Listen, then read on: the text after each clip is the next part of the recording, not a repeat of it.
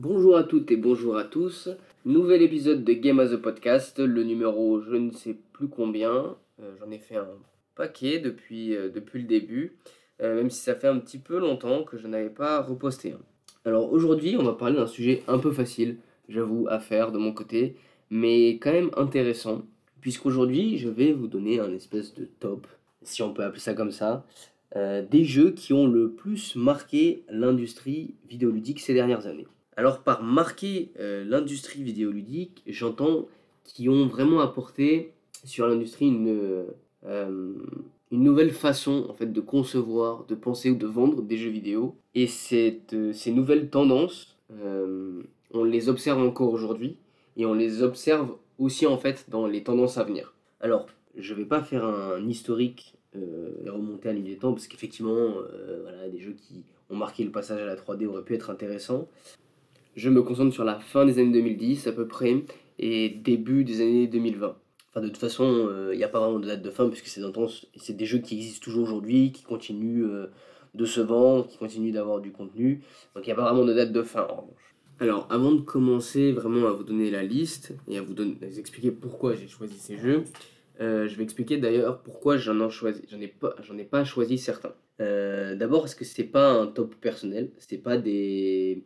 Alors même si j'ai joué à tous ces jeux, j'ai quand même des expériences qui sont très différentes, donc je vais même pas parler en vrai de euh, de si le jeu est bien ou, ce genre de choses parce que ça, ce serait complètement euh, subjectif. Alors même si la liste est subjective, je pense quand même on peut s'entendre euh, à quelques exceptions près, mais surtout c'est vraiment pas un top qui va donner le contenu et, et qui va dire si tel jeu ou pas est bon. De toute façon, les jeux de la liste, euh, certains sont des jeux que j'aime beaucoup, d'autres moins, euh, mais c'est absolument pas mes jeux préférés et euh, je pense qu'il y a beaucoup de, gens qui vont être euh, un peu déçus peut-être de pas avoir leur jeu préféré dans la liste parce qu'ils estiment que leur jeu préféré a énormément influencé euh, l'industrie de manière générale mais on a toujours un petit peu tendance à surévaluer l'impact de nos jeux préférés euh, sur les autres.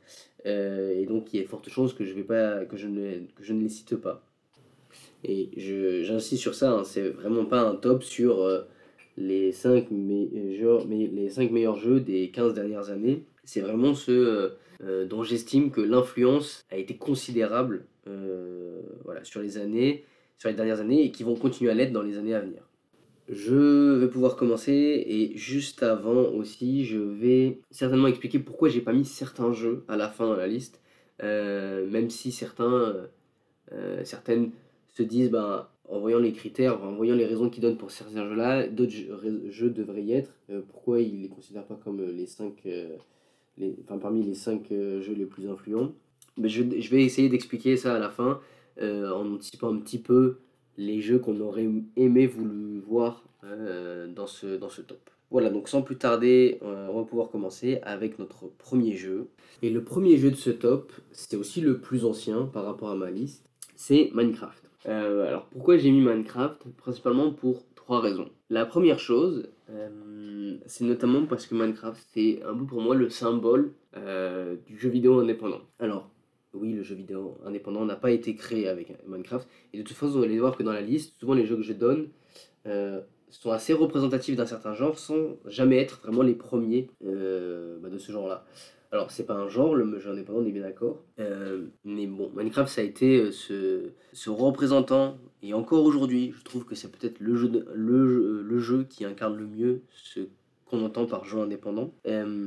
Et il a fait, pour moi, il a explosé en fait, il a fait exploser euh, la scène indé en fait du jeu vidéo. Euh, notamment parce qu'il a montré, et c'est un petit peu ce qu'on retrouve dans ce type de jeu indé, c'est qu'une seule personne peut euh, proposer un jeu euh, qui soit novateur, efficace, ludique et rencontrer un succès immense.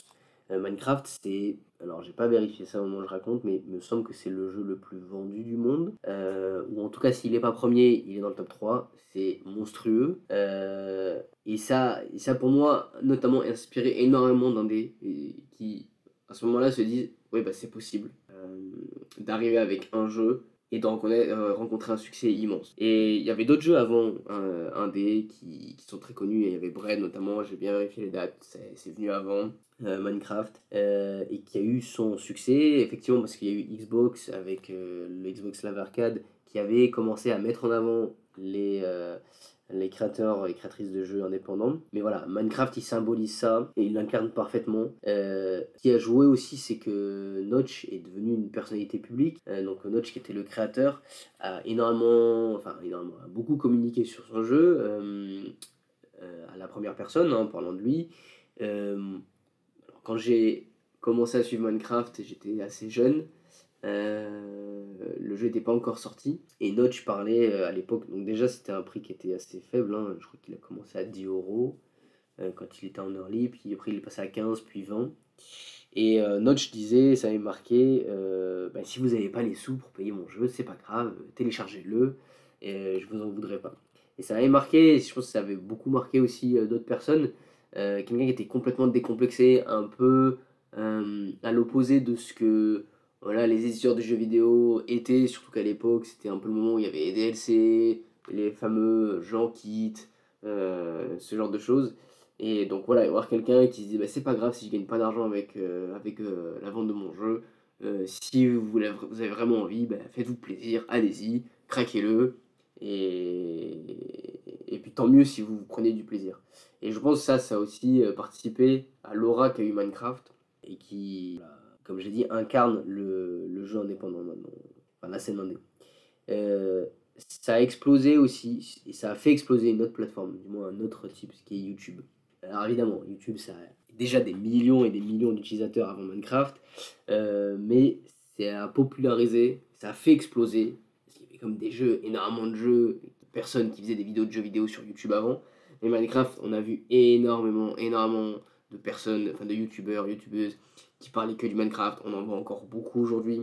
Euh, ça a même donné des carrières à certains. Euh, et ça a participé aussi d'une nouvelle manière en fait de consommer du jeu vidéo. C'est de, bah, de créer du contenu euh, sur les réseaux sociaux, sur YouTube, sur Twitch. Et qui, bah, qui en fait un peu hérité de tout ça aussi. On peut dire que Minecraft, parce qu'il apporte ça avec YouTube, il montre qu'il y a une, une vraie envie euh, des gens d'aller voir euh, d'autres personnes jouer. Alors là, c'était pas en live, mais ça a commencé avec YouTube et ça a vraiment, euh, ça a vraiment explosé et ça a participé encore plus à la médiatisation de Minecraft et qui fait aujourd'hui que ce jeu est aussi haut dans les, dans les ventes parce que, parce que énormément de gens parlaient et que, et que derrière c'était aussi, il faut le dire, le, le jeu en tant que tel tourne sur tous les PC parce que évidemment graphiquement il va pas chercher très loin euh, voilà, il s'en tient au minimum et ça fonctionne très bien et ça permet d'être très accessible. Euh, le prix aussi était très faible pour, pour un jeu. Euh, donc voilà, tout ça a fait que Notch était vraiment dans une logique de je fais en sorte que le plus de personnes possible puissent avoir accès à mon jeu. Alors il aurait pu même le faire gratuitement, mais enfin on n'était pas très loin, euh, tel point c'est facile de le craquer si vraiment vous ne vouliez pas dépenser. Et, euh, et donc, si aujourd'hui on a aussi autant, je pense que, euh, de considération pour le jeu vidéo indépendant, on le doit en partie à Minecraft et à Notch. Et bon, aujourd'hui, Minecraft a été racheté par, par Xbox, c'est devenu une, une, IP à part entière. voilà, il y a énormément de personnes qui travaillent sur plein d'itérations. Minecraft de il y a eu un jeu, je crois, en réalité augmentée. Euh, il va y avoir Minecraft Legend. Euh, donc ouais, il y a Notch a vendu. D'ailleurs, c'est une histoire un peu tragique. Je pense qu'un jour, euh, en toute honnêteté, on aura une, une biographie sur la vie de Notch parce que c'est quand même incroyable cette histoire. Voilà, mec qui développe tout seul son jeu, devient le jeu le plus vendu du monde, ultra connu, ultra médiatisé, devient richissime. enfin, il est milliardaire. Et puis après, bon, ça a été un peu la descente aux enfers, parce que ce que j'avais suivi un petit peu sa vie, il avait racheté un manoir, il avait claqué énormément d'argent les soirées, ce genre de choses, et puis il est tombé dans une dépression. Je crois qu'aujourd'hui, il ne fait euh, bah, pas grand chose. Donc, euh, c'est un peu euh, cette, voilà, l'ascenseur un peu émotionnel de la réussite sociale, quoi. Et bon, je dis ça avec le sourire, en vrai, ça me fait un peu de la peine pour lui, parce que c'est une personne pour qui j'ai énormément de respect. Et bon, voilà, j'espère que ça ira mieux.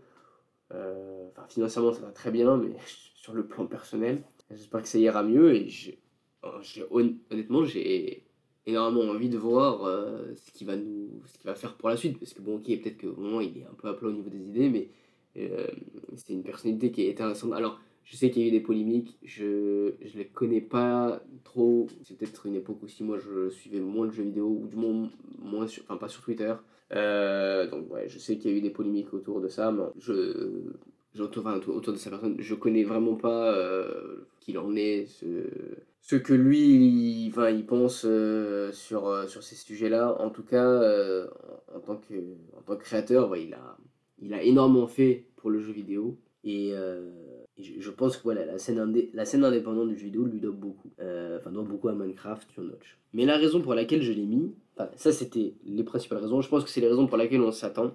Mais une autre raison, qui est peut-être pour moi euh, plus importante en termes d'impact, c'est que Notch, il est, enfin Minecraft, a dévoilé en fait un nouveau pan, je dirais, de, euh, du jeu vidéo. Non pas là sur les indés, mais plus sur pourquoi on.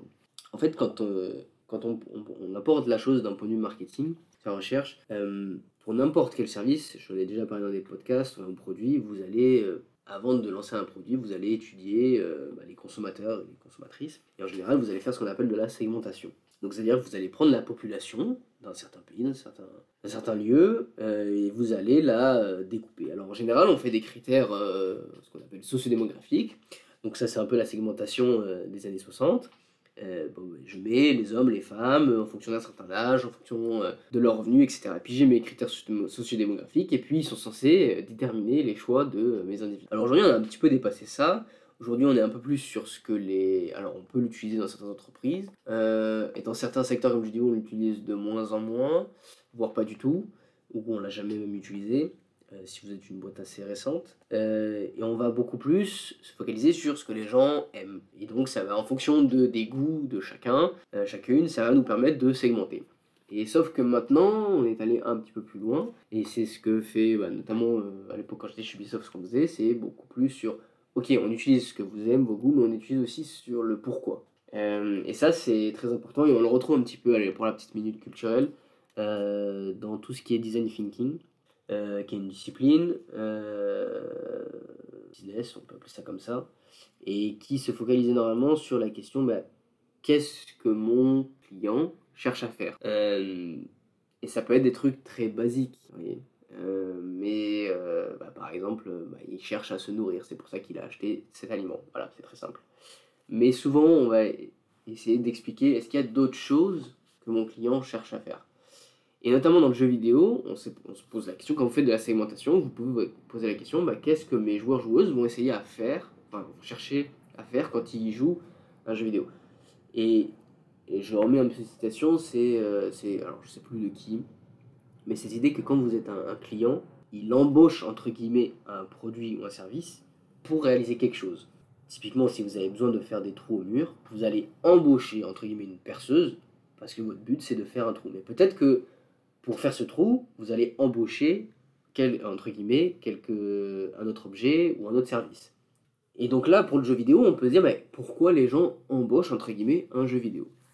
Et Minecraft a montré que il y avait des gens qui embauchaient, entre guillemets, un jeu vidéo, qui jouaient pour créer. Et là, on n'est pas dans une, idée de, bah, je joue un jeu vidéo pour suivre une histoire, je joue un jeu vidéo pour m'évader, je joue un jeu vidéo pour euh, me mesurer aux autres, me les challenger. Non, je joue à, Minecraft ou à d'autres jeux pour créer quelque chose. Et c'est ce qu'on a vu. Euh, Minecraft, c'est notamment de la construction, de la survie. Alors, d'autres peuvent y jouer. Ça veut pas dire que tout le monde joue pour créer quelque chose. hein. Vous pouvez jouer à Minecraft, moi, comme je l'ai un peu fait, juste pour le plaisir de survivre, sans forcément créer grand, grand chose. Mais c'est cette idée, enfin, c'est ce qu'on retrouve dans énormément bah, de même contenu en ligne. hein. Vous allez voir des gens qui se lancent dans un défi. Allez, j'ai envie de créer un immense château. Allez, j'ai envie de recréer la tour Eiffel. J'ai envie de recréer euh, telle et telle chose. Et c'est vraiment, je joue pour créer. Et pour m'exprimer en fait. Et ça, ça a été. euh, je pense que ça, Minecraft a révélé. Alors, c'est encore une fois, hein, c'est pas le premier jeu qui montre ça, la possibilité de créer quelque chose, euh, loin de là. Euh, mais disons, je pense que c'est celui qui l'a poussé peut-être le plus loin parce que bah, tout se construit avec des cubes. Et donc, forcément, les possibilités sont infinies, sachant qu'en plus, ils ont rajouté après, les pistons, enfin, ils ont rajouté énormément de choses qui fait que vous pouvez faire à peu près ce que vous voulez. Euh, vous pouvez créer, je crois que j'ai vu des, euh, systèmes qui créent un jeu dans le jeu vidéo, enfin bref, quelque chose d'extraordinaire. Et donc c'est cette idée de, on va, on va en fait faire un jeu pour tous les joueurs, joueuses, pour tous les gens qui ont envie de s'exprimer euh, et de créer quelque chose. Et ça, aujourd'hui, c'est un segment qu'on considère à part dans le jeu vidéo. C'est-à-dire, on considère que ben, voilà, euh, les joueurs, joueuses qui cherchent ce genre d'expérience euh, sont assez différentes des autres joueurs. Et ça, c'est, je pense, enfin, c'est, je trouve ça hyper intéressant et hyper important en fait dans notre manière de segmenter parce que de se dire il y a des jeux ils ont permis d'apprendre plus sur le comportement des joueurs et des joueuses. Et ça, c'est fondamental aussi dans, euh, dans l'évolution de l'industrie. C'est-à-dire qu'on a Minecraft a permis, alors je ne sais pas si c'était voulu ou comment, comment ça a été pensé par Notch à ce moment-là, mais c'est de dire qu'un produit peut nous éveiller sur euh, le besoin, l'envie même de, de, jouer à un jeu vidéo. Et ça, c'est euh, bah, il y a assez peu de jeux qui ont réussi à faire. Hein. J'en connais très peu d'autres. Et, et donc c'est aussi pour cette raison que je l'ai mis dans, dans, les jeux les plus influents. Parce que c'est pas tant sur... Euh, alors évidemment, je, le répète, hein, c'est l'indé, YouTube, tout ça.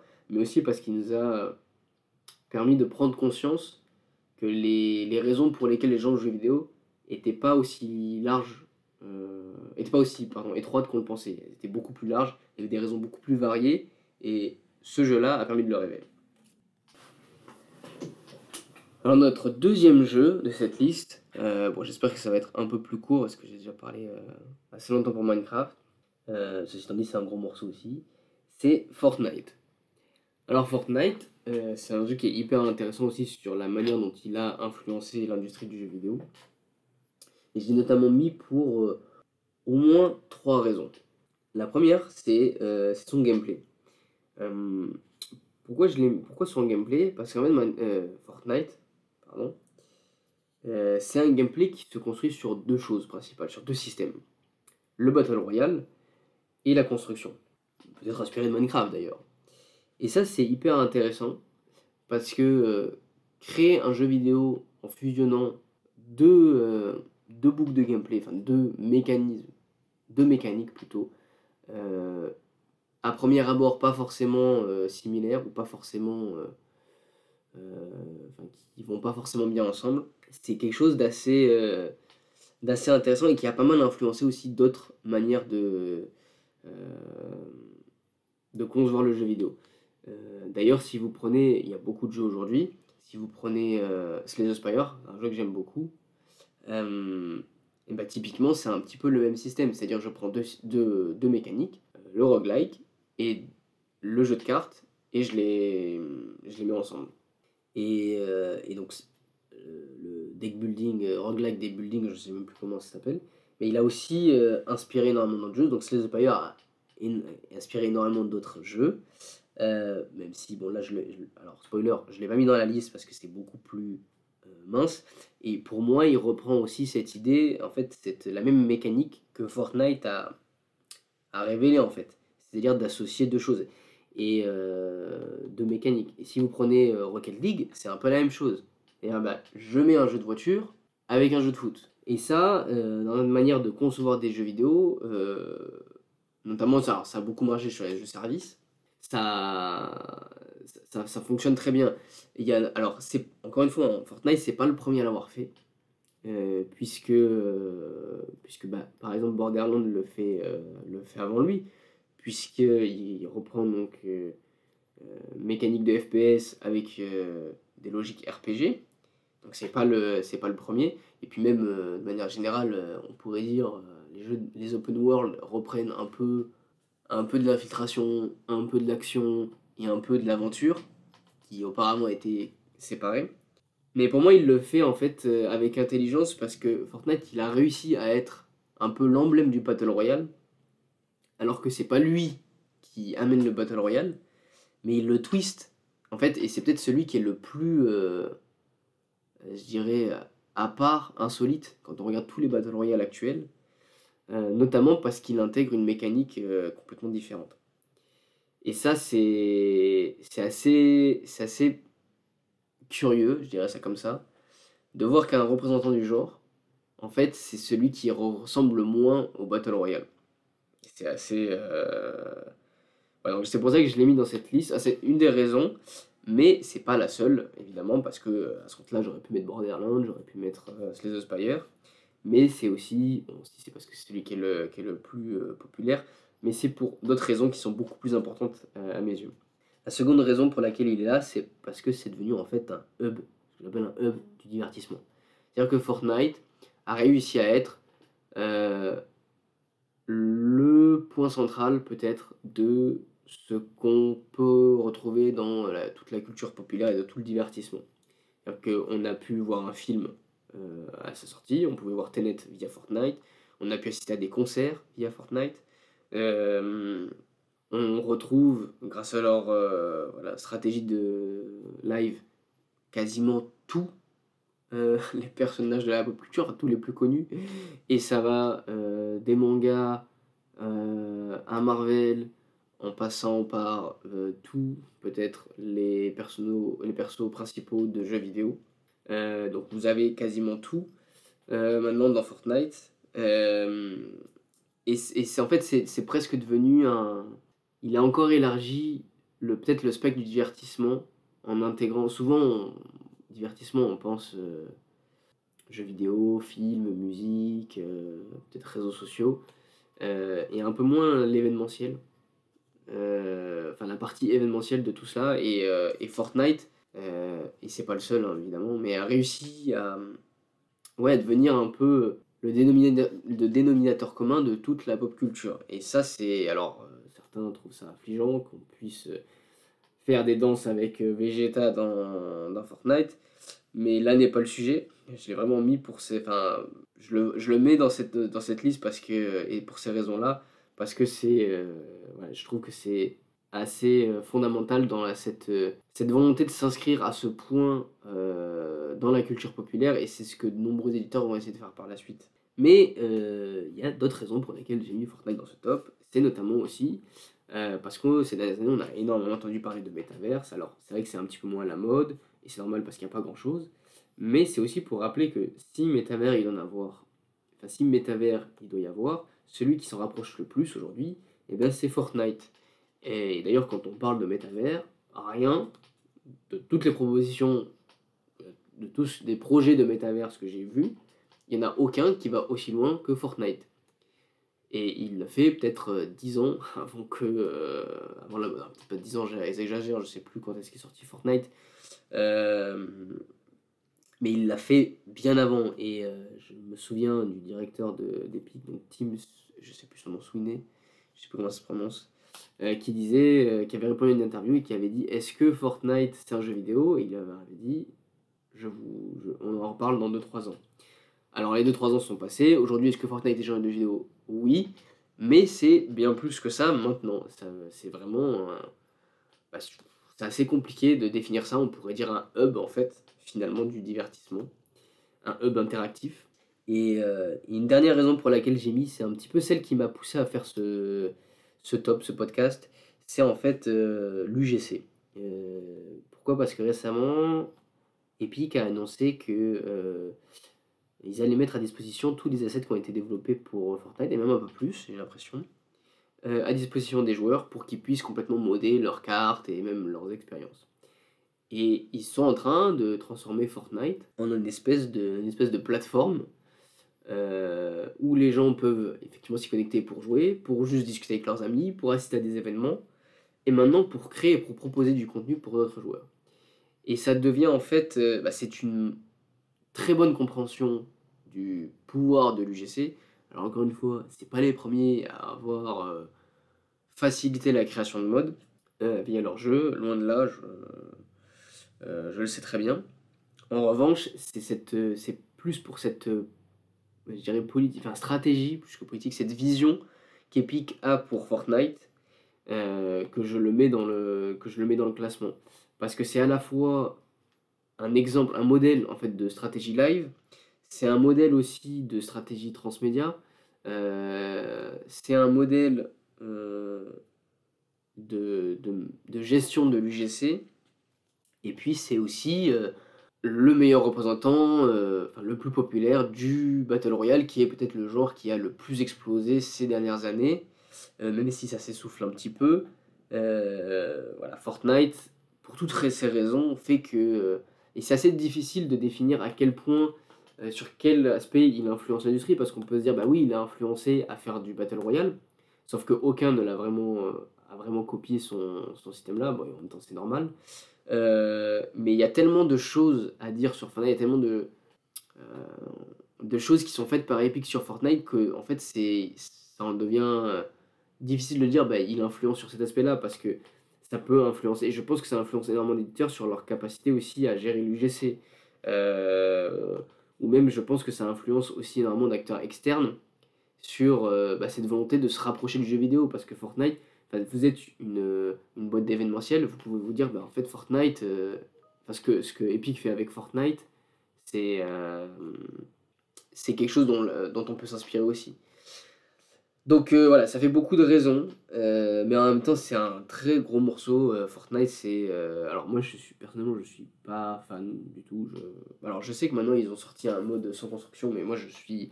Alors, j'admire ce qu'ils ont fait, je trouve ça vraiment malin, mais alors, moi, ça marche pas du tout sur moi. Euh, en revanche, je reconnais que c'est euh, leur stratégie est admirable et, euh, vraiment hâte de voir ce que, ce que Fortnite va devenir par la suite parce que c'est, ils sont peut-être en train de dire voilà ce, quoi va, ce à quoi va ressembler le jeu vidéo les années à venir, c'est-à-dire en fait des expériences qui sont plus centrées forcément sur l'interaction, sur le jeu vidéo en tant que tel, mais plus sur bah, comment je réunis des gens, euh, comment j'arrive à, voilà, avoir une plateforme qui permet à la fois de réunir, de proposer, de, euh, de créer du contenu, etc. Et ça, c'est, euh, ça ressemble presque, à un réseau social en fait, ou une plateforme du style YouTube. Bref, assez parlé sur Fortnite, je vais passer au troisième jeu de, ce, de ce top. Et je vais parler de Pokémon Go. Alors pourquoi j'ai mis Pokémon Go dans ce top? Alors vous vous dites sans doute, euh, oui, bah à cause de la médiatisation, c'est vrai, quand c'est sorti, tout le monde en parlait, ça a buzzé, etc. Mais aujourd'hui, bon, on n'en parle plus trop. Euh, c'est vrai, vous n'avez pas forcément tort. Et pourquoi je l'ai mis euh, Déjà, la première raison, c'est effectivement cette médiatisation. Elle a été intéressante, notamment aussi parce qu'elle a permis en fait de concilier, de mon point de vue, les jeux mobiles avec un public plus hardcore. Alors évidemment, euh, Pokémon Go a, réussi à, attirer énormément de joueurs qu'on pourrait appeler euh, euh, casual, qui voilà, qui n'ont pas eu de console, qui jouent pas sur PC, qui simplement jouaient sur leur téléphone mobile. Mais il a aussi un peu poussé en fait des, gens bah, qui jouaient sur console, sur PC, à télécharger le jeu et puis qui pendant le temps d'un été, euh, se, sont, euh, sont surpris à aller, chasser, à, aller chasser les Pokémon dans leur ville. Et euh, je pense que ça a aussi aidé à, à montrer que oui, il pouvait y avoir des expériences intéressantes via le jeu vidéo mobile. Et, d'ailleurs, aujourd'hui, on voit qu'il y a énormément de, de joueurs qu'on pourrait dire joueurs, joueuses hardcore qui jouent à des jeux mobiles. Donc, cette, finalement, cette distinction, cette dichotomie entre joueur hardcore et joueur casual euh, qui se collerait à une dichotomie de la plateforme, elle n'est pas hyper pertinente. Et peut-être que, euh, de mon point de vue, Pokémon Go a aidé aussi là-dessus. Mais pourquoi je l'ai mis surtout euh, C'est parce que pour moi, Pokémon Go, il a montré comment on pouvait simplement, entre guillemets, faire une recette qui marche. Parce que quand on regarde de Pokémon Go, euh, finalement, qu'est-ce que c'est? Bah, C'est une licence euh, forte, très forte. C'est la licence la plus forte du jeu vidéo, même du divertissement de manière générale, euh, collée à un mécanisme, mécanique particulière qui était ici la réalité augmentée. Et c'est intéressant parce que la réalité augmentée, c'est une mécanique qui était assez nouvelle dans le jeu vidéo. Alors Niantic effectivement avait déjà sorti un premier jeu vidéo qui était basé là-dessus. C'est plus une application d'ailleurs qu'un jeu vidéo vraiment. Euh, et d'ailleurs, bah, encore une fois, petite parenthèse, vous voyez encore une fois que les jeux de ce top jusqu'à présent sont jamais les premiers à proposer ce qu'il propose. Donc c'est le, le, mélange entre bah, voilà, la marque Pokémon et une innovation technologique qui est la réalité augmentée appliquée aux jeux vidéo. Et ça a fonctionné, euh, on peut le dire, du tonnerre, sans mauvais jeu de mots. Pourquoi? Parce que cette, euh, cette innovation technologique, elle répond très bien à ce qu'est euh, Pokémon, à l'essence de Pokémon. Le principe de base de Pokémon, c'est d'aller capturer des, monstres, des créatures, des Pokémon eh bien la réalité augmentée, elle permet de le faire physiquement. C'est-à-dire vous allez avec votre portable, vous déplacer euh, dans votre ville, dans votre campagne, pour aller capturer des Pokémon. Et ça marche très bien. Et d'ailleurs, quand on a cherché, euh, alors à l'époque quand j'ai travaillé pour Ubisoft côté mobile, on a essayé de, de voir s'il y a vraiment une tendance pour la réalité augmentée, parce qu'on peut se dire, bah, euh, ça marche super bien avec Pokémon Go, est-ce qu'il y a vraiment quelque chose à faire avec, euh, avec la réalité augmentée? Sans forcément faire du Pokémon, hein. est-ce qu'il y a quelque chose? Et on avait analysé un petit peu les autres concurrents à l'époque, et je me souviens, ce qui était ressorti, c'était que il y avait un fossé entre euh, Pokémon Go et les autres jeux en réalité augmentée. Euh, pourquoi? Parce que c'était une, des, réponses de l'analyse, c'est que Niantic a très bien adapté, en fait, a très bien compris en gros, ce qu'on ce qu'on pouvait faire avec la réalité augmentée euh, et pourquoi ça collait bien à Pokémon. Parce que vous avez d'autres jeux qui sont sortis par la suite, notamment un jeu Harry Potter, donc on pourrait dire, bah pareil, c'est la formule, une licence très forte, avec euh, une mécanique, euh, je dirais, innovante, donc ici qui est la même en réalité augmentée, et pourtant ça n'a pas aussi bien marché. Ça n'a pas été le cataclysme Pokémon. Alors déjà, bon, un, la réalité augmentée, elle, elle est déjà sortie avec un jeu qui était énorme, qui était Pokémon Go. Donc évidemment, quand vous sortez après, bon, c'est plus difficile. Mais après, comme j'ai dit, en général, c'est jamais les premiers euh, qui s'inscrivent, enfin qui, qui s'inscrivent dans la durée. Euh, du coup, ça aurait pu marcher avec Harry Potter encore mieux. Et pourquoi? Parce qu'en fait, Harry Potter, la marque Harry Potter, l'univers Harry Potter se prête mieux, moins à, cette mécanique-là. Euh, entre guillemets, quel est, enfin, quel est l'intérêt d'avoir de la réalité augmentée pour jouer à un jeu Harry Potter? Qu'est-ce que vous allez faire? Et dans le jeu, je crois que, si je me souviens bien, c'est que vous allez collecter des, des parties de parchemin dans la ville. Enfin, c'est ok, pourquoi pas. Euh, vous allez me dire, euh, finalement, c'est un Pokémon, c'est juste un skin d'un parchemin, ça change pas grand chose. On fait la même, enfin, on fait, on fait la même action. mais du coup, euh, ça marche moins bien parce que ça fait moins sens. Et en fait, la réalité augmentée, on a juste l'impression qu'elle est calquée sur une licence sans forcément qu'il y ait un lien, une cohérence entre les deux. Et c'est ça, je pense aussi, qui a euh, très bien marché avec, euh, avec Pokémon Go, c'est que d'un côté, oui, j'ai une mécanique innovante, oui, j'ai une marque très forte, mais surtout, j'ai quelque chose qui est cohérent entre les deux. Euh, typiquement, si vous prenez d'autres d'autres univers, bah, peut-être que je sais pas, la réalité virtuelle, ça marchera mieux pour ces univers-là que, que, que d'autres. Typiquement, je sais pas, alors peut-être que je dis des bêtises, hein, parce que s'il faut, euh, ça arrivera et ça sera extraordinaire, mais peut-être qu'un jeu VR FIFA, peut-être que ça, ça se prête moins, parce que quand on veut, on veut par exemple de l'immersion, et peut-être que ça marche mieux sur, je sais pas, un jeu Star Wars, par exemple. Alors, vous me direz, il y a eu un jeu VR Star Wars, je suis pas sûr qu'il ait, qu'il explosé, c'est peut-être pour d'autres raisons. Euh, mais je pense que, et c'est pourquoi je l'ai mis là aussi, c'est parce que je, je pense que cette association-là, cette association-là, entre ma mécanique, ma licence forte, elle a très bien euh, fonctionné aussi auprès d'autres éditeurs. Euh, typiquement, si vous prenez Star Wars Fallen Order, bah, c'est un peu la même chose. C'est une marque très forte, Star Wars, et je le colle à quoi?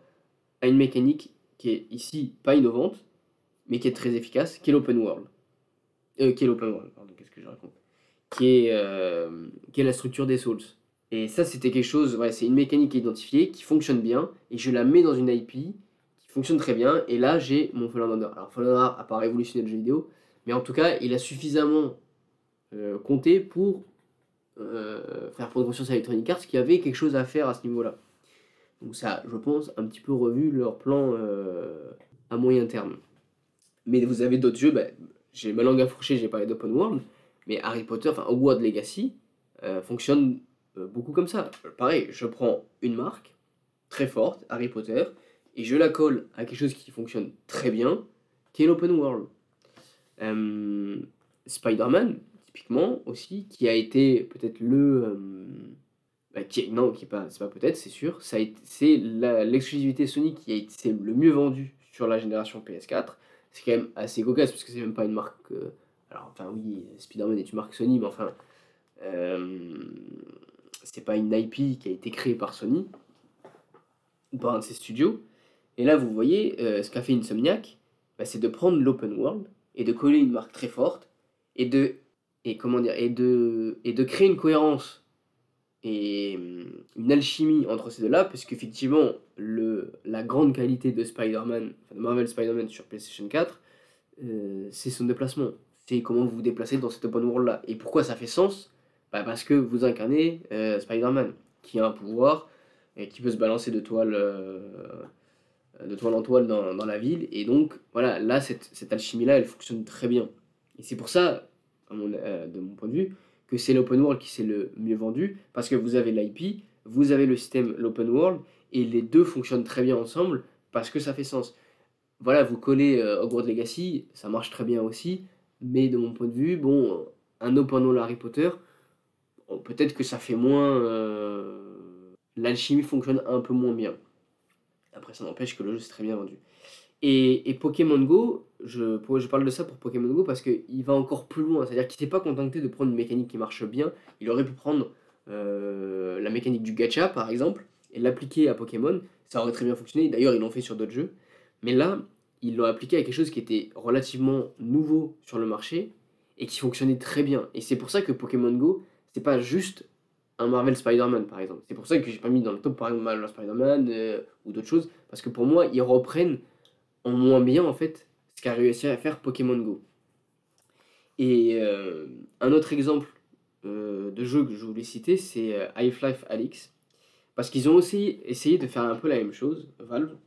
C'est-à-dire de reprendre un, un- une innovation, qui est la technologique, donc, qui est la réalité virtuelle, et de la coller avec une IP qui était très forte, Half-Life. Et, bon, malheureusement, ça n'a pas été. Alors, sur le plan critique, malheureusement, j'ai pas pu jouer à Alix, j'aurais bien aimé. Euh, mais bon, sur le plan critique, je fais quand même conscience- con- euh, confiance à l'unanimité euh, des critiques sur ça. En revanche, commercialement, commercialement, ça a été un peu plus compliqué. Enfin, ça n'a pas été catastrophique, hein. je crois que le jeu s'est quand même bien vendu. Euh, J'avais vu les chiffres à l'époque, et c'était euh, loin d'être mauvais. Mais euh, ce qui est intéressant aussi, c'est un peu cette logique de dire bah, je veux faire de la VR. Il n'y a pas encore eu un grand jeu VR qui vraiment a inondé euh, mon marché et mes, consommateurs, consommatrices. Et donc pour cela, je prends une IP qui est très forte. Donc Half-Life. Et ce qui est quand même dingue parce que, alors moi j'ai pas connu, j'étais trop jeune quand les premiers Half-Life sortis, le 1 et le 2. En revanche, depuis que je suis enfant, euh, enfin enfant, bah oui, parce que depuis que je joue aux jeux vidéo depuis que je suis enfant, et donc euh, et j'y m'y et depuis mon adolescence, même jeune adolescence, on va dire. J'entends, oui, Half-Life 2, c'est une révolution, ça a été génial, etc. Et je remets pas en question, hein. loin de là. Et du coup, je, je sais que le 3, il y a une attente, euh, même sans avoir joué ou sans avoir connu cette époque-là, je sais qu'il y a une grosse attente autour du 3, alors qui potentiellement n'arrivera jamais parce que Valve euh, est, est ce qu'il est. Mais c'est de dire que c'est quand même assez fort de se dire on revient avec un troisième jeu Half-Life, plus ou moins, euh, qui s'appelle pas Half-Life 3, mais notre troisième expérience, on revient avec de la, de, de la VR. Et, euh, et c'est quand même une IP très forte. Et je, on pourrait se dire, ouais, peut-être que l'IP, elle n'est pas aussi énorme que peut-être Pokémon. C'est vrai, entièrement raison. On peut se dire, ah, peut-être que s'ils avaient utilisé une autre IP, enfin, s'ils avaient pu, je sais pas moi, James Bond ou, euh, ou Star Wars ou hein, euh, n'importe quel super-héros, peut-être que ça aurait été le raz-de-marée escompté. En revanche, la grosse différence, c'est que Pokémon Go, euh, son support c'est le mobile, et donc tout le monde a un smartphone, et donc évidemment, et puis son business model c'est le free-to-play. À l'inverse d'Half-Life Alix, c'est que euh, le casque de. Alors, je crois qu'on peut jouer avec plusieurs euh, casques VR, pas forcément l'index de Valve, mais c'est quand même un, un beau billet pour pouvoir s'offrir un casque. Et donc, effectivement, choisir une marque comme Half-Life auprès de votre cible, ça fait sens parce que vous vous dites euh, certainement, bah, les gens qui n'ont pas de casque et qui potentiellement en achèteraient un pour Half-Life, c'est des gens qui ont un certain pouvoir d'achat.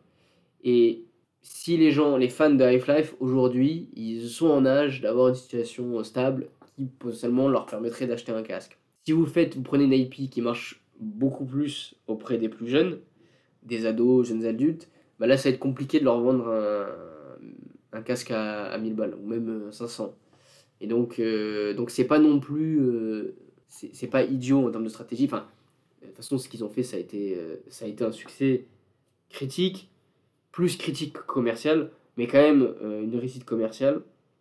Et ça n'a pas été le raz-de-marée, notamment parce que il y a des barrières inhérentes, je dirais, à la VR que n'a pas rencontré Pokémon Go. Mais je pense que Valve s'est inspiré, enfin, ou du moins a eu euh, en tête voilà, ce qu'a pu faire Niantic avec Pokémon Go quand ils sont passés sur. Euh, quand ils ont pensé à, à Alix.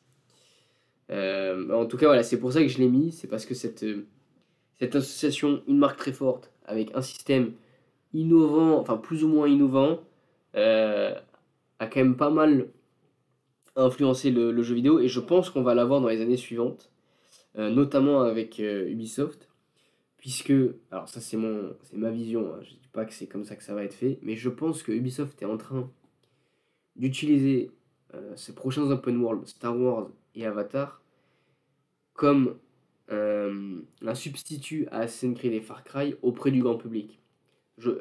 Quand on voit ce que les résultats de, les derniers résultats de Far Cry, et les prochains jeux Assassin's Creed, j'ai l'impression qu'ils se disent on revient avec Assassin's Creed Far Cry à une audience plus hardcore, sur laquelle on va essayer de proposer quelque chose de plus innovant, parce que c'est ce qu'elle recherche dans notre, euh, sur notre médium, sur le jeu vidéo, dans notre conception du jeu. En revanche, pour toucher le grand public, là, on va avoir des, des marques plus fortes, donc Avatar, donc Star Wars, sur lesquelles on va pas révolutionner une formule.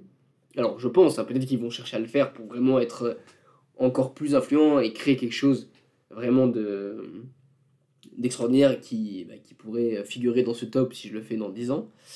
Euh, si j'en refais un dans 10 ans. Et, je pense qu'ils se disent on va essayer d'assurer nos fondamentaux sur les mécaniques. Euh, un open world efficace pour Star Wars et pour Avatar. Bien sûr, avec euh, ce qu'on ce qu'on a appris entre guillemets du open world, notamment à travers The Witcher, The Witcher 3, à travers Breath of the Wild et à travers pourquoi pas Elden Ring, s'inspirer de ça, proposer vraiment une expérience open, world euh, robuste, qui s'appuie sur des fondamentaux mais qui va pas réinventer la roue, mais la coller avec une IP qui est beaucoup plus forte qu'Assassin's Creed ou que Far Cry, donc Star Wars ou, euh, ou Avatar, et essayer voilà, d'alterner, de repositionner en fait mes marques qui étaient jusque-là grand public à, à un segment d'audience un peu plus hardcore sur laquelle je vais essayer d'innover. Ça, c'est ma... Et je pense que notamment, on se... je, je pense que c'est la vision d'Ubisoft. Alors après, ça, ça dépend énormément de choses, hein. ça dépend aussi des droits. Là, je fais abstraction de voilà, les questions légales, si jamais ils peuvent reconduire pour d'autres jeux, euh, voilà, etc. Mais je, je, pense que dans la tête euh, de certaines personnes, certains employés, euh, en marketing ou même à l'édito, enfin, de toute façon, maintenant, c'est Business Portfolio qui gère tout ça, cette équipe euh, BP. Enfin bref, sans rentrer dans les détails, je, pense que Pokémon Go a eu cette, euh, l'association que Pokémon Go, que Niantic a avec Pokémon Go est hyper charnière dans notre conception de faire des jeux vidéo et les prochains succès de demain. Et voilà, j'ai donné quelques exemples et c'est pour ça que je voulais le mettre dans ce, top-là, en plus de ce qu'il a réussi à faire sur le mobile à cette époque-là. maintenant, on va passer au quatrième jeu, euh, alors celui-là, c'est un jeu sur lequel j'ai beaucoup joué, euh, notamment euh, à sa sortie, mais un peu moins sur la fin. Enfin, vous allez comprendre. C'est GTA V.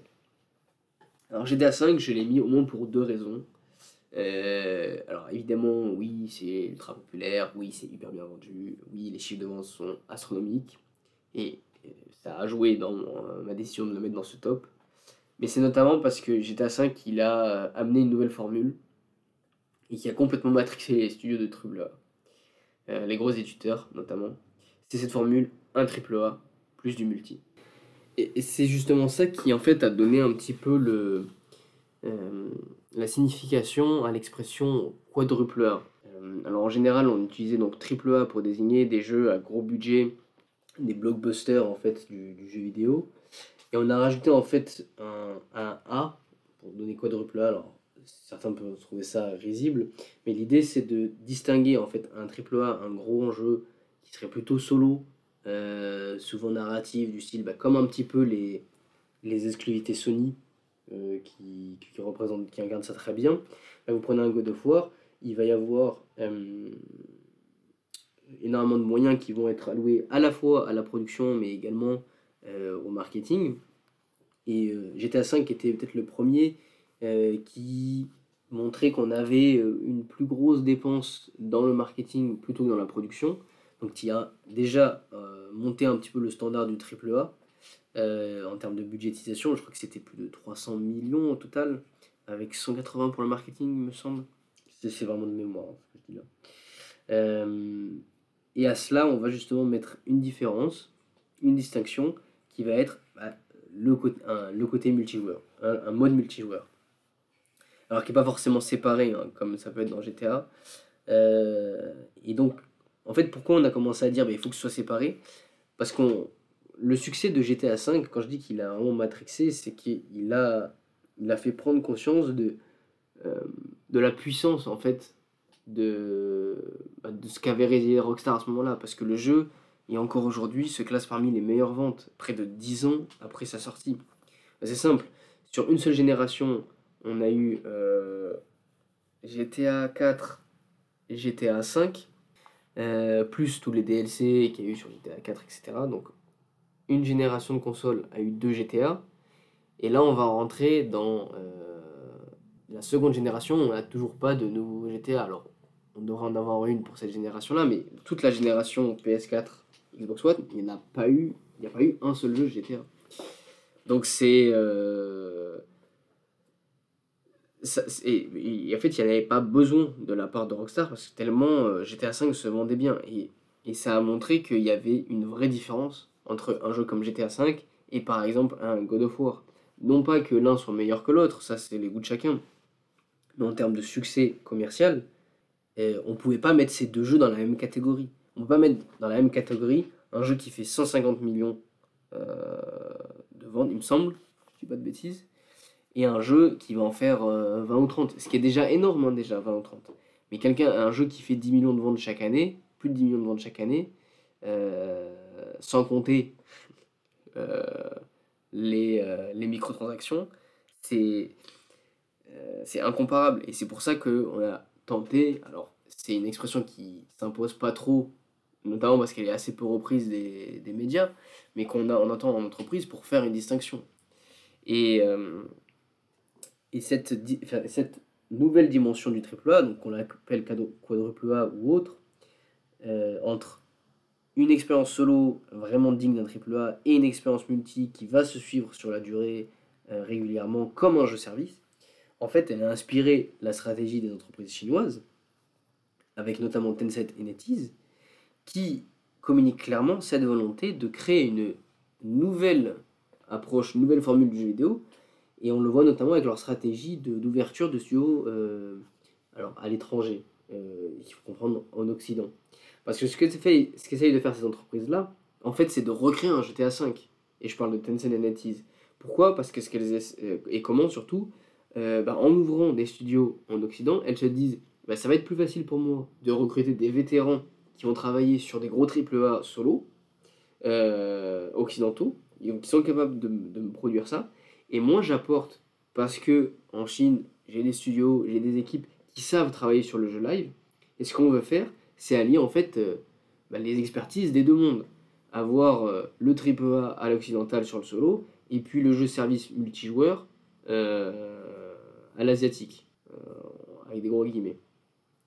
Et ça, cette formule-là, c'est ce qu'on risque d'avoir bah, sur, nos, sur nos prochaines années. Et, et, et GTA 5, a vraiment influencé, a imposé, enfin a montré que euh, si on veut renouer avec ça, et il y a un marché, puisque le jeu a fait euh, des millions de ventes, si mon chiffre que j'ai en tête est bien 50 millions, ben, on se dit il y a, un marché euh, énorme en fait pour les entreprises. Et quand même vous réussissez à sortir des God of War Ragnarok, et vous êtes à des années-lumière de, ce que Rockstar a réussi à faire. Donc, donc c'est pour ça que je l'ai mis, euh, mis dans, ce, dans ce top. Et l'autre chose aussi, c'est quand on essaye d'expliquer pourquoi le jeu multi, enfin pourquoi le jeu a réussi à se vendre aussi bien euh, sur la durée, pourquoi, enfin qu'est-ce qui a fait que le multi a aussi bien marché. beaucoup en tête ont eu le RP et ils ont raison. Alors notamment, il faut pas occulter aussi tout le suivi live, tout le contenu qu'ils ont rajouté, etc. Mais aussi derrière, ce qu'il y a, c'est que GTA 5, et ça je pense que c'était pas tant prévu que ça, euh, du moins au départ, a énormément bien marché sur ce qu'on appelle le RP. Et en fait, a donné, alors c'est quelque chose qui est, je pense, pas bon préciser parce que je le vois plus venir de Twitch. Alors après, j'ai mon biais parce que je le vois dans mes français et qu'en France, c'est vrai que ça. Il y a pas mal de buzz sur ça. Il y a pas mal de streamers qui, qui, qui ont participé à ça et qui le font encore à l'heure où je parle. Et je pense que, que c'était moins prévu, ou du moins pas de cette ampleur-là de la part de Rockstar. Mais en fait, on se rend compte que. Enfin, GTA 5 a montré qu'une des. Un des relais de croissance du jeu vidéo, de l'industrie du jeu vidéo, dans les années à venir, ce sera l'UGC. Et d'ailleurs, euh, c'est pour ça que j'en ai parlé aussi pour Fortnite, parce que Epic l'a bien compris, et eux, ils capitalisent sur autre chose. Parce que le RP, quand on dit le RP, en fait, c'est une forme d'UGC. Euh, bah, pour rappel, l'UGC, c'est vraiment l'User Generated Content. Et donc, c'est très large. En fait, c'est tout ce que les utilisateurs créent à partir de votre euh, produit-service. Si vous faites un selfie avec euh, votre Starbucks, bah, c'est de l'UGC. Euh, en fait, vous, là, vous créez de la communication autour, d'un produit. quand vous faites du RP et que vous le streamez, bah, c'est de l'UGC. Quand vous streamez un jeu, c'est de l'UGC. Et quand vous faites du RP, bah, c'est de l'UGC aussi, parce que vous créez des règles qui n'existaient pas, et vous créez quelque chose, une expérience qui est nouvelle, qui n'est pas dans le jeu en tant que tel. Et, euh, Epic tente de le mettre là plus sur la, création, les modes, et, euh, et c'est une manière aussi de garantir la stratégie live. Aujourd'hui, quand vous regardez la stratégie live, vous avez euh, trois grands moyens de le faire, de, de gérer votre stratégie live. Vous avez, bah, j'ajoute du contenu, je fais des mises à jour, un MMO par exemple, je fais des extensions, j'ajoute du contenu, etc. Ça, c'est la première façon. La deuxième façon, euh, c'est l'e-sport. C'est genre mon jeu compétitif. Bah, j'ai des tournois chaque année, je fais mon tournoi, et puis euh, euh, je fais des équilibrages, je pousse l'équilibrage. Alors, en général, ça se fait pas tout seul, parce que bah, pour qu'il y ait un intérêt dans la compétition, il faut aussi qu'il y ait tout un écosystème qui se mette en place, mais aussi du nouveau contenu, etc. Et puis le dernier point, c'est celui dont j'ai parlé, c'est l'UGC. C'est-à-dire, je, bah, je donne en fait les outils je facilite en tout cas la création euh, de, mes joueurs et des joueuses euh, via mon jeu. Et donc, euh, bah, typiquement, le mode photo, c'est extrêmement démocratisé aussi parce que le mode photo correspond à une pratique de l'UGC. Quand vous faites une photo dans un jeu vidéo et que vous la partagez sur les réseaux sociaux, eh, vous faites de l'UGC. Et ça, pour l'entreprise, c'est génial parce qu'elle ne paye pas un communicant, enfin quelqu'un ou une marque pour communiquer, elle ne paye pas un influenceur quand vous le faites. Et pourtant, euh, ça lui rapporte quand même un bénéfice. Donc c'est royal. Et, euh, GTA 5 a révélé, et je pense que si les entreprises prennent autant conscience euh, du pouvoir de l'UGC, c'est parce qu'on s'est rendu compte bah, du succès du RP avec GTA 5. Et c'est pour ça que je l'ai mis. et c'est pour ça que pour moi, c'est la deuxième raison pour laquelle il doit être dans ce top-là. C'est parce que on est, pour moi, encore aux prémices de ce que peut véritablement nous offrir l'UGC. Et GTA 5, euh, l'avenir nous le dira, mais en tout cas aura été un des précurseurs sur ça. Et encore une fois, il y en a d'autres qui le font très bien, mais euh, GTA 5, c'est pas seulement. Enfin, il faut vraiment prendre les raisons euh, comme des équivalences, hein, pour le coup, là, entre la formule AAA plus le multi et le GC, c'est vraiment des raisons qui sont équivalentes et qui expliquent pourquoi, on a.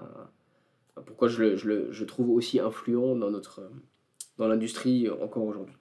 Dernier, dernier jeu du top, on arrive au dernier, euh, et pas des moindres. Euh, c'est, euh, je vais parler de League of Legends. Alors League of Legends, pourquoi je le mets? Alors il y a des raisons qui me paraissent évidentes. la première, je commence c'est plus évidente, c'est parce que c'est un, c'est peut-être le meilleur ambassadeur d'un des genres qui a explosé ces dernières années, qui est le MOBA. Encore une fois, c'est pas le premier, c'est pas celui qui a inventé le MOBA.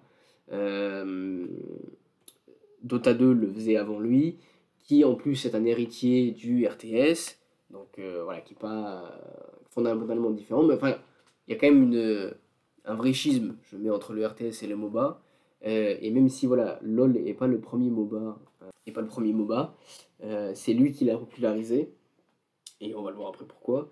Et aujourd'hui, qui est peut-être le genre phare de l'e-sport,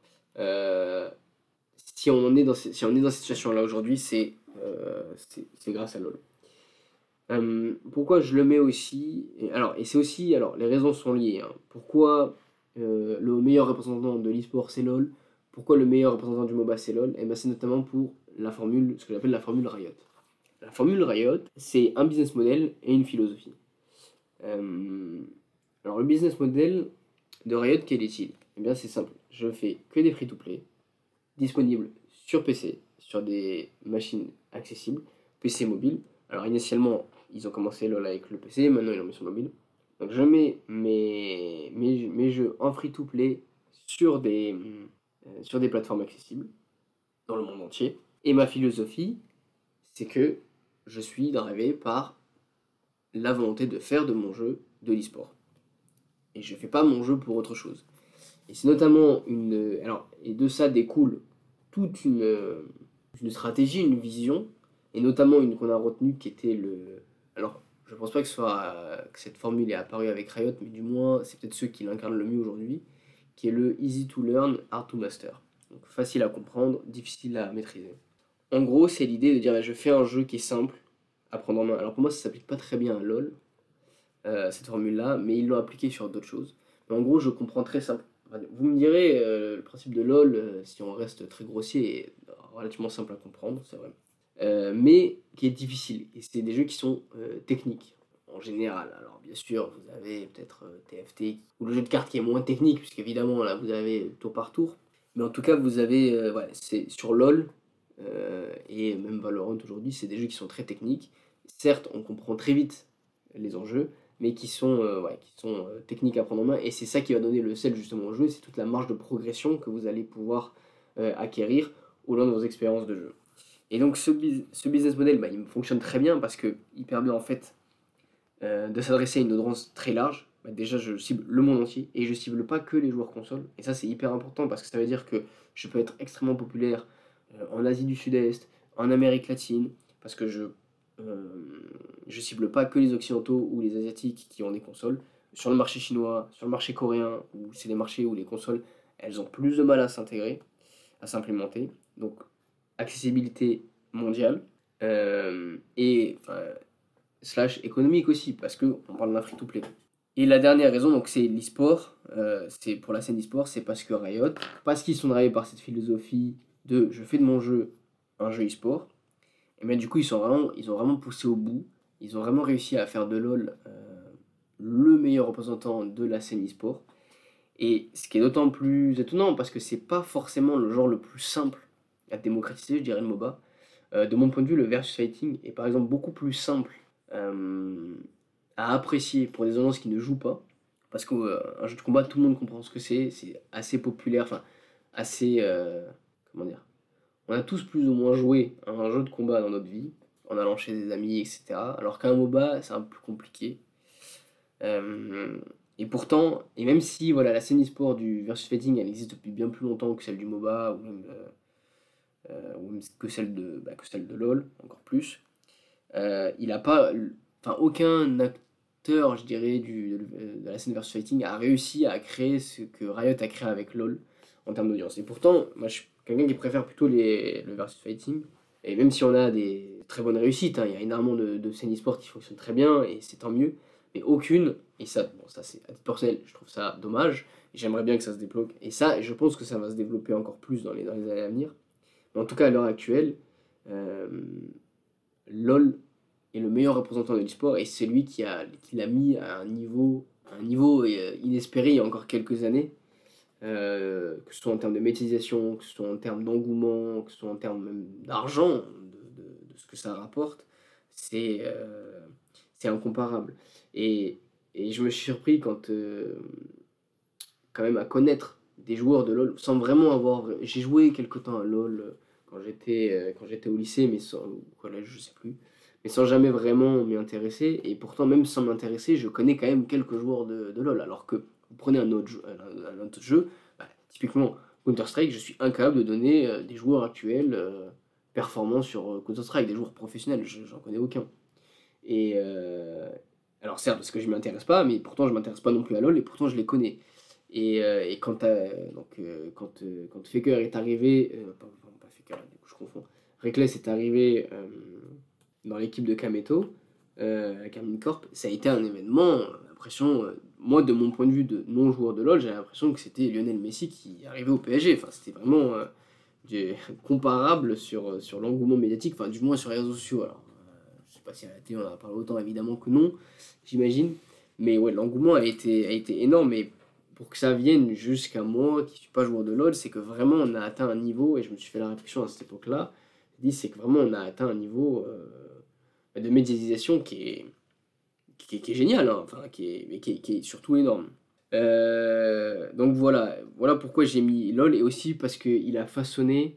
Euh, LOL pendant, pendant 10 ans, Riot n'avait que LOL et il a façonné la stratégie de Riot parce que tout ce que fait Riot avec ses autres jeux, en fait, c'est la c'est Riches, la même stratégie qu'ils ont faite avec, euh, avec LOL, que ce soit Valorant, que ce soit TFT, que ce soit Runeterra, que ce soit même et leur prochain projet, euh, le jeu de versus fighting, euh, même le MMO, voilà, tout s'inscrit dans, ce qu'a fait, dans ce qu'a apporté LoL. Et, j'ai l'impression qu'aujourd'hui, dans l'esprit d'une communauté assez hardcore du jeu vidéo, Riot a réussi un peu à remplacer, c'est avec des gros guillemets, un petit peu l'aura qu'avait Activision Blizzard à un certain moment donné. Et c'est d'autant plus marrant entre guillemets que euh, tous les, les, fondateurs de Riot sont des grands fans des jeux euh, Blizzard et que finalement euh, bah, Starcraft est un peu en quelque sorte un ancêtre de LoL que Riot travaille sur un, MMO voilà il y a, je crois qu'il travaille aussi sur un slash à la Diablo enfin bref il y a quand même une certaine similarité je dirais dans ce que représente Riot aujourd'hui auprès de certains joueurs avec euh, ce que, ce que Blizzard a pu être. je, je, me suis moins étalé sur la partie e-sport en tant que tel parce que c'est un sujet que je maîtrise moins. J'ai vraiment l'impression que c'est devenu euh, une industrie à part entière. Mais, euh, mais aujourd'hui, ce qu'on voit, c'est que Riot essaye vraiment de, de, prendre en fait tous les, tous, les, tous les jeux potentiels, tous les styles de jeux potentiels qui peuvent être de l'e-sport. Notamment avec le versus fighting qui est quand même pas un genre de jeu qui est pas anodin parce que il y a assez peu de nouveaux entrants sur, ce, sur cette scène-là. Il y a quand même des acteurs avec des marques euh, très bien implantées. À la différence, quand ils arrivent sur le MOBA, ou même sur, je dirais, le, shooter, euh, ils sont arrivés à un moment donné où Overwatch 2 n'était pas encore sorti. Euh, il y avait toujours CSGO, il y avait Rainbow aussi, mais il y avait quand même, quand on voit la part de, de joueurs qui jouaient des FPS, on se dit qu'il pouvait encore avoir de la place pour, pour un nouvel entrant. Euh, quand ils sont arrivés sur le, euh, avec TFT, euh, bah, sur l'auto-chess, il y avait moins de, moins de concurrents aussi. Bon, le TCG, c'est vrai que pour le coup, il y avait quand même déjà pas mal de monde. Mais le fait est qu'ils arrivent toujours avec une proposition gratuite fait que c'est toujours plus facile, je dirais, quand on est avec leur expertise d'y arriver. donc peut-être qu'ils y arriveront sur le versus fighting aussi.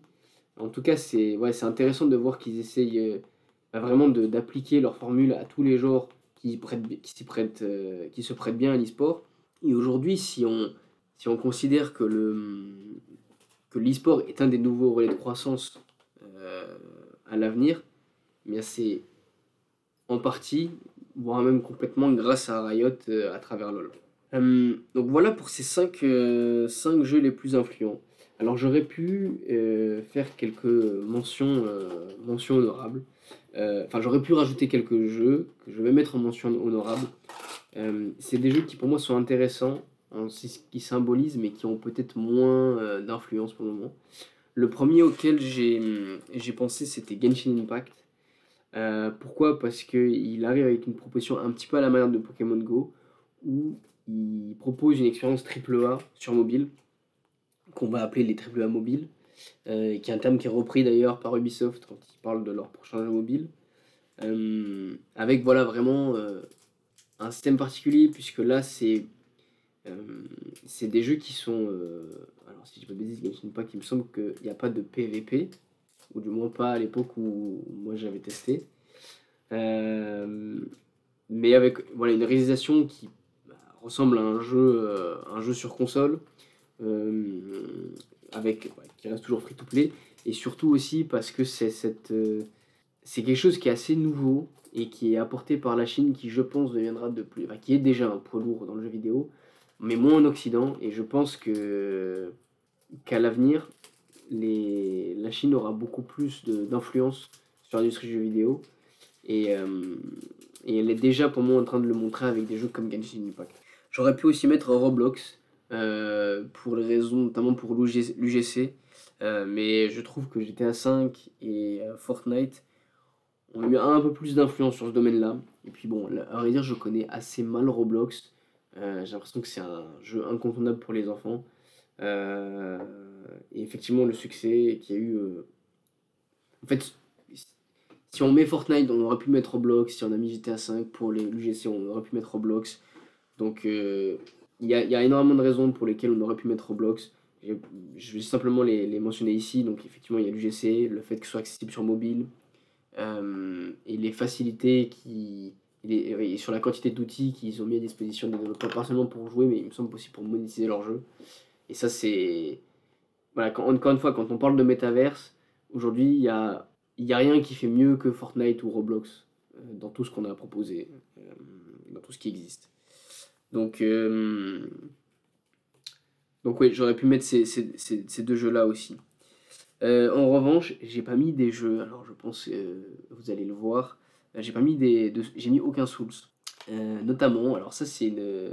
C'est une, décision personnelle parce que j'ai beau adorer. alors j'ai pas joué à énormément de Souls, j'ai juste joué à Sekiro et un peu Bloodborne. Et surtout Sekiro auquel je suis allé jusqu'au bout, que j'ai adoré, vraiment que je trouve un des, un, des meilleurs jeux d'action qu'elle ait joué. J'aimerais beaucoup faire Elden Ring et, et terminer Bloodborne mais je, je trouve pas qu'ils ont réussi à, à influencer autant l'industrie que n'a pu, euh, pu l'influencer les cinq jeux que j'ai mentionnés. Euh, notamment parce que j'ai. Et la raison pour laquelle. J'aime, je trouve que l'influence qu'a eu les Souls-like, elle est assez réduite.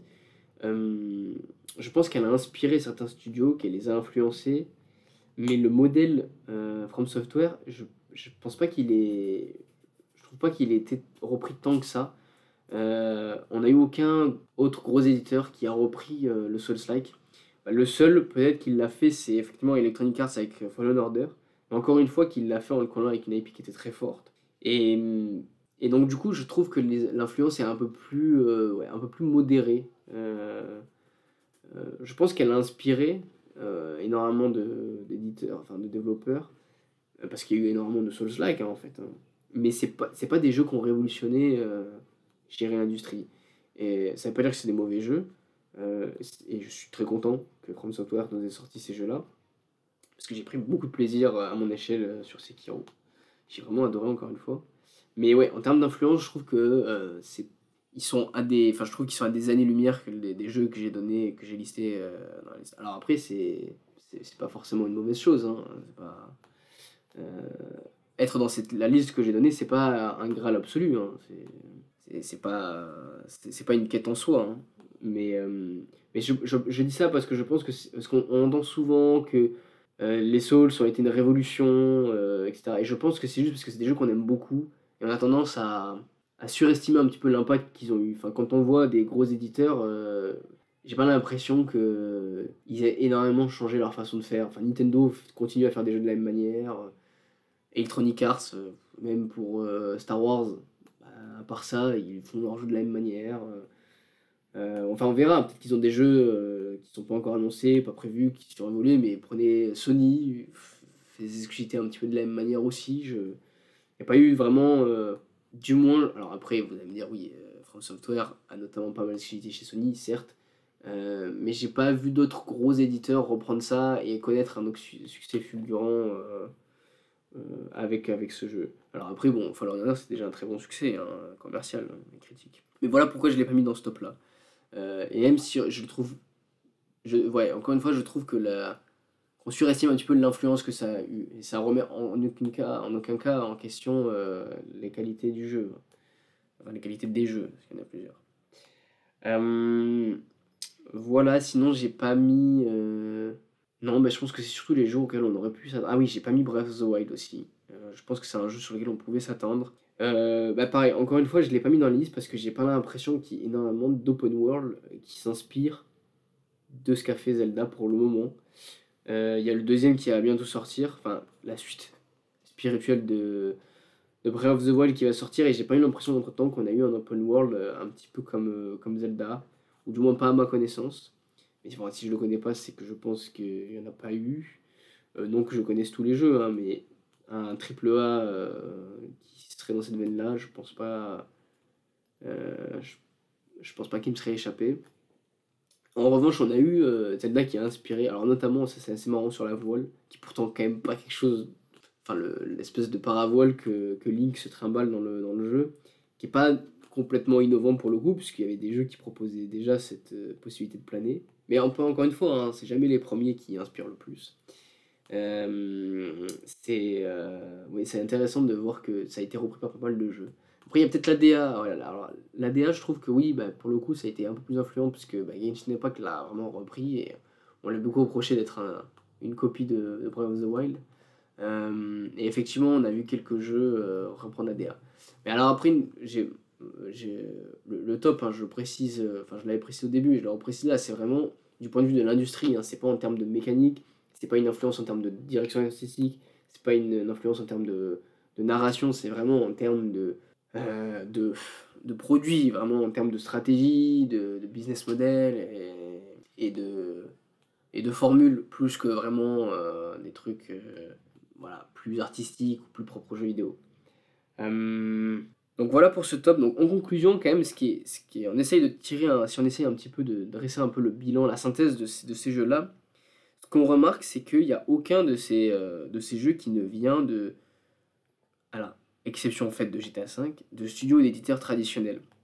Euh, Epic, euh, Notch, un indé, euh, Riot, euh, et même Niantic, c'est quand même des studios, des derrière qui étaient assez inconnus. Bah, Riot commence son premier jeu avec LoL, Niantic, ils sortent un petit peu de nulle part, hein, avant Pokémon Go, ils ont fait une application de réalité augmentée et c'est tout, à ma connaissance.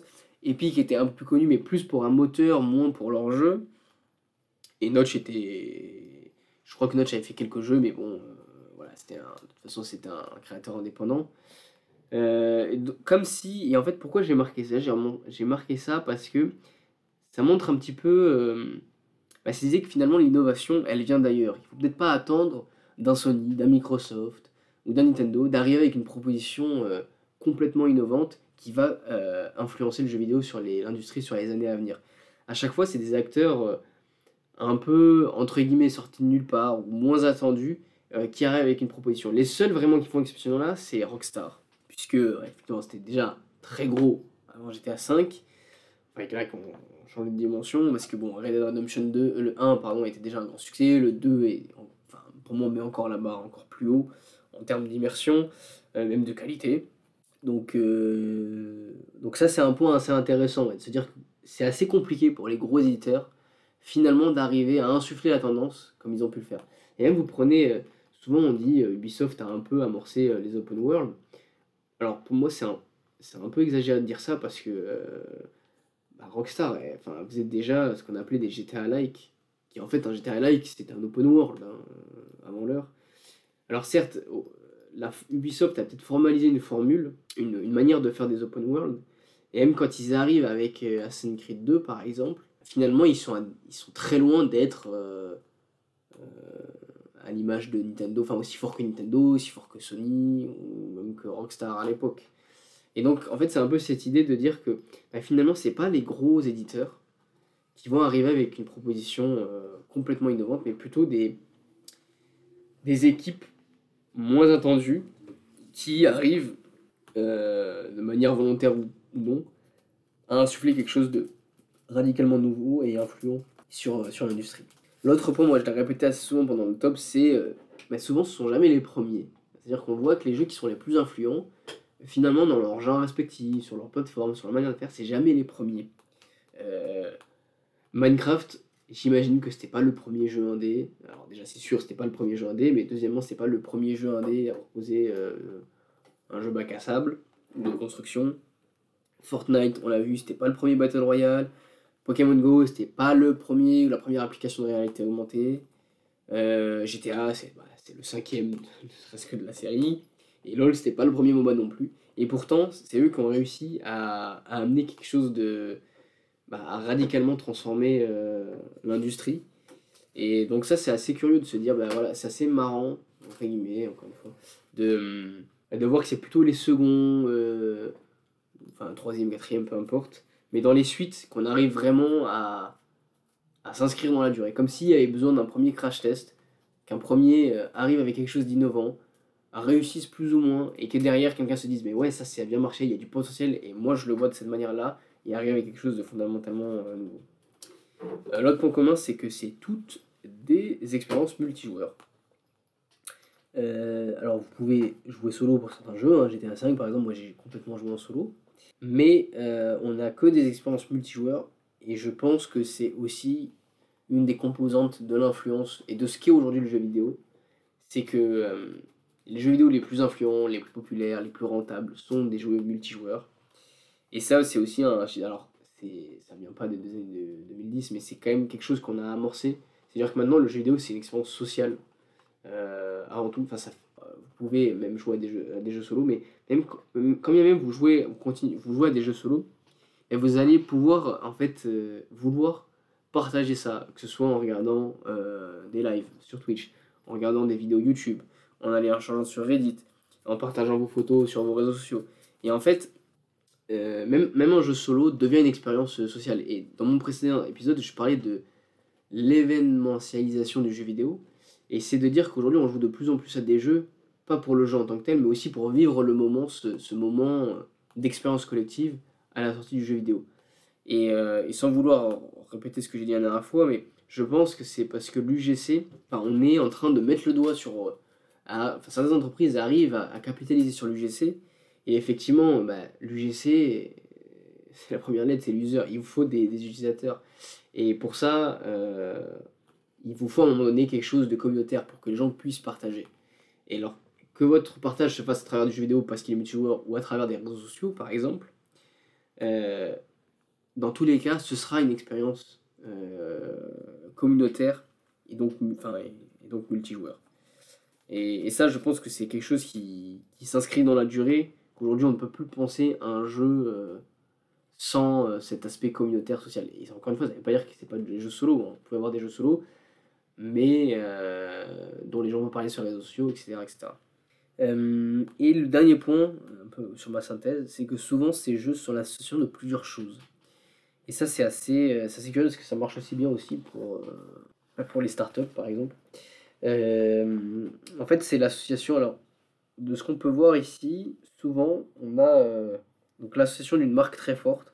Là, on a eu Pokémon, on a eu GTA, avec un, business model particulier euh, donc on a eu beaucoup de free-to-play dans la liste. Euh, beaucoup de jeux live aussi, euh, par exemple. Et l'autre aspect que j'ai, c'est un mélange de mécaniques. Donc en gros, vous avez trois éléments, et souvent, les jeux qui sont dans la liste, c'est souvent une association des deux, voire des trois. Donc mélange de mécaniques, c'est à la fois une mélange, un mélange de mécaniques purement gameplay comme Fortnite, avec mon Battle Royale et mes constructions, mais ça peut être aussi un mélange de mécaniques plus sur une innovation euh, comme, euh, comme Pokémon Go par exemple, qui est la, avec, la, avec la réalité augmentée. Et si vous prenez chacun des jeux, bah, à chaque fois c'est un bon mélange. Minecraft, c'est pas une marque très forte, par contre c'était un mélange euh, d'une mécanique voilà, qui est la construction, qui nous a permis de, détecter que bah, des gens voulaient jouer aux jeux vidéo pour créer avec un business model, donc bah, un modèle indépendant, c'est-à-dire je sors mon jeu à un, prix très faible, euh, en audio access, disponible sur toutes les plateformes. Euh, Fortnite, par exemple, bah, c'est pas une IP très forte. Alors, à l'époque, c'était pas une IP très forte, mais c'est un business model avec un mélange de mécanique. On a vu Pokémon Go, bah là c'est enfin, euh, mécanique plus une IP. GTA 5, c'est une formule qu'on peut considérer comme une mécanique, hein. un triple une expérience triple A plus un multi à la sauce GTA, donc une marque déjà très connue. Et puis LOL qui est aussi un business model avec une mécanique qui était bah, une accessibilité du MOBA, ou du moins du, philosophiquement du RTS, mais et qui repose voilà, sur, bah, sur une accessibilité euh, à la fois du jeu en et des mécanismes avec euh, voilà, cette, euh, cette, exigence qu'on peut avoir du, du, RTS. Et donc, ça c'est un petit peu ma grille de lecture pour, bah, pour essayer de détecter, enfin, ça va être ma grille de lecture pour détecter d'autres jeux, enfin d'autres potentiels jeux qui vont être influents pour les années à venir. Ouais, se dire bah, comment ce jeu capitalise sur l'UGC, est-ce que c'est un éditeur traditionnel, est-ce que c'est. Euh, est-ce que le business model, est-ce qu'il y a une IP très forte qui est utilisée, euh, etc. Bah, ça, ça, ça, peut, en fait nous donner des, des éléments, des outils pour mieux comprendre en gros ce qui va, enfin, ce qui va arriver dans les, dans les années à venir sur le jeu vidéo et comment justement on, peut essayer d'anticiper des prochaines tendances. si on voit un, acteur un peu inconnu qui débarque avec bah, les éléments qui sont cités dans la synthèse, euh, peut-être qu'on pourra se dire, bah, s'il y a un autre acteur qui reprend ça, il y a potentiellement euh, une possibilité pour que ce jeu soit euh, influent sur les années à venir et qui et qu'il amène quelque chose de nouveau. donc bah, voilà pour ce, pour ce top, cet épisode. Alors il était vraiment long par rapport aux épisodes les plus récents. J'avais pas mal de choses à dire. Finalement, c'était un épisode alors un peu plus facile à préparer pour moi, euh, du fait de sa structure. En revanche, j'espère qu'il a été tout autant, tout autant intéressant euh, pour vous. Euh, j'espère que ça vous a plu. Je pense pas que j'en referai. Bah, en fait, après ce genre de, top, vraiment sur les influences, c'est difficile à faire. parce que là, j'ai pris des jeux qui sont sortis il y a presque 15 ans. Donc, je pense pas que j'en ferai un de sitôt. Euh, mais peut-être, pourquoi pas, sur, une autre, euh, sur un autre, une autre thématique qui s'en rapprocherait. Euh, pourquoi pas, ça pourrait être intéressant si j'ai si de la matière. voilà, donc j'espère que vous avez passé un bon moment, j'espère que vous avez appris des choses, c'est le plus important. Et puis, et puis je vous dis à la prochaine. Salut